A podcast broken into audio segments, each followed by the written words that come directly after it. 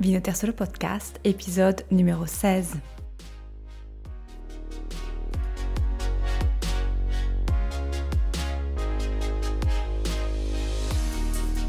Après presque trois semaines d'absence, ah oui déjà trois semaines, je suis de retour dans la capitale et j'ai fait le plein de super dégustations, de rencontres, d'histoires que j'ai bien évidemment hâte de partager avec vous.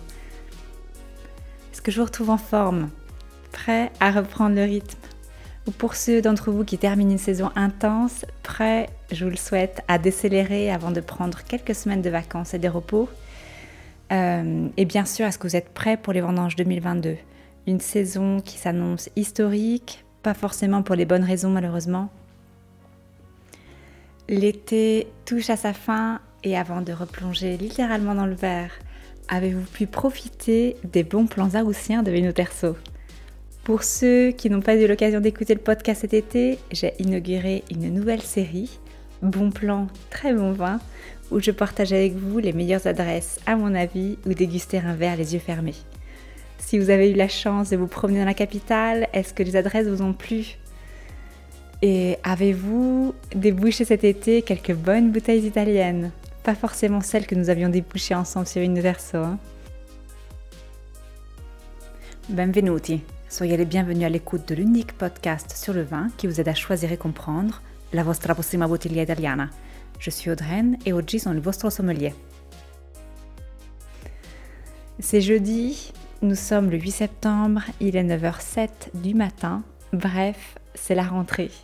Et c'est le début d'une nouvelle saison sur Vinoterso, dédiée entièrement à mes souvenirs de vacances.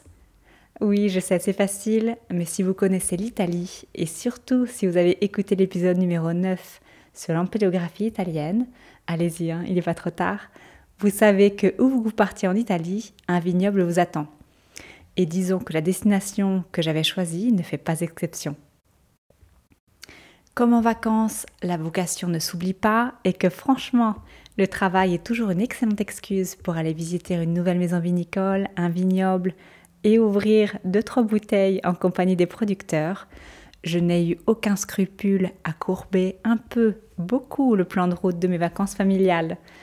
Je vous avais annoncé une balade les pieds dans le sable du Soulchis Chose promise, chose due. Mais savez-vous où se trouve le Sulcis Quelques indices Sant'Antioco, Golfo di Ristano, Barbagia, Gallura. Allez, un dernier, Costa Smeralda. Vous avez trouvé? Direction la Sardaigne. Oui, je vous avais promis une balade et c'est une traversée coast-to-coast de la Sardaigne que je vous propose. Un petit tour malheureusement parce que 15 jours n'ont bien sûr pas été suffisants, même si je ne vous cache pas que j'aurais bien aimé prolonger ce séjour itinérant. 2023 c'est promis, j'y retourne, ne serait-ce que pour retrouver Simone et Francesco Sedilesu qui m'ont accueilli les bras ouverts. Ne vous inquiétez pas, je vous en parle très prochainement et attention, attention, excellence à suivre. La Sardaigne, vous la connaissez de nom et vous connaissez certainement aussi quelques-uns de ses cépages les plus emblématiques, comme le Vermentino et le Canonao. Les vignes sont cultivées dans toute la région et le patrimoine des cépages est riche aussi bien de variétés autochtones que de variétés introduites au cours des siècles, considérées aujourd'hui comme locales, et, en proportion mineure, quelques cépages internationaux. Dans les grandes lignes, dans le centre et le nord, la production de vin blanc est plus importante, tandis que la production de vin rouge est plus concentrée dans la partie sud de l'île. Les principaux cépages, Malvasia di Sardegna, Nuragus, Semidano, Vermentino et Vernaccia di Oristano, pour les blancs, Bovale, Canonao, Carignano, Monica pour les rouges. Il y en a d'autres, hein, bien évidemment. On commence cette rentrée de Vinoterso tout en douceur, vous l'aurez remarqué, avec une première étape de cette série Sardegna Coast to Coast. J'ai le plaisir de partager avec vous le premier des Vermentino 2021 que j'ai eu l'occasion de déguster cet été, fraîchement débarqué à Olbia. Et je ne vous cache pas qu'il m'a laissé un peu sur ma faim et je vous explique pourquoi. Pour commencer, il faut dire que 2021 est une année un peu particulière en Sardaigne du point de vue de la météo et surtout dans le nord, en Gallura, où se trouvent les vignobles à l'origine du vin que je vous propose ce matin. 2021 fut marqué par des précipitations abondantes de janvier à mars, suivi de mois secs. Le, point critique, sans aucun doute, a été un épisode intense de gel le 8 et le 9 avril qui a frappé vraiment très durement, entre autres, les vignobles du nord de la Sardaigne et en Gallura, engendrant pas mal de dégâts. Donc une bonne partie de la, récolte a été sacrifiée déjà dès avril.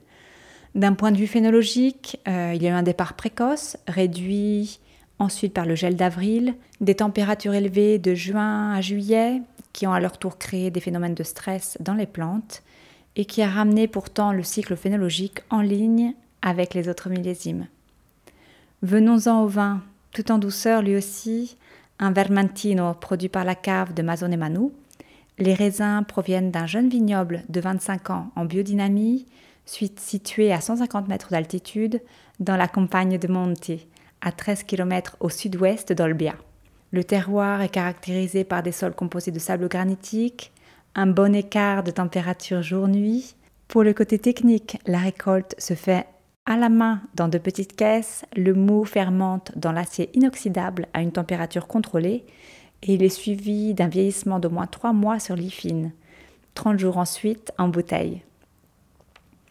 Dans le verre, le liquide est jaune paille avec des reflets verts, typiques des Vermentino. Le nez est bien fait et se développe autour des arômes typiques d'agrumes et ceux très agréables de la garrigue, des herbes aromatiques, du romarin en particulier, et une pointe de minéralité. En bouche, je l'ai trouvé frais, sapide, bien fait aussi, d'une structure légère, suivie d'une jolie finale en amande. Un alcool bien géré qui est de 13,5 degrés. Je l'ai cependant trouvé un peu fuyant. Pourquoi? Je me suis posé la question, il est vraiment bien fait, hein. il a un joli nez, une jolie bouche, il manque en fait du brio que son aîné de 2020 avait incontestablement. Et c'est peut-être cette attente un peu déçue qui a rendu la dégustation un peu moins exaltante. Ou bien la fatigue aussi, hein, due à la traversée chez Vitavecchia Olbia. Pour info, le Petrezza, qui est un Vermentino de Gallura di Ocigi, et leur entrée de gamme, Mazone Mano a d'autres Vermentino, plus travaillés avec un repos sur lit plus long, provenant de vignes plus âgées, comme le Costarenas, ou le Rocana qui fait aussi un passage en bois de chêne.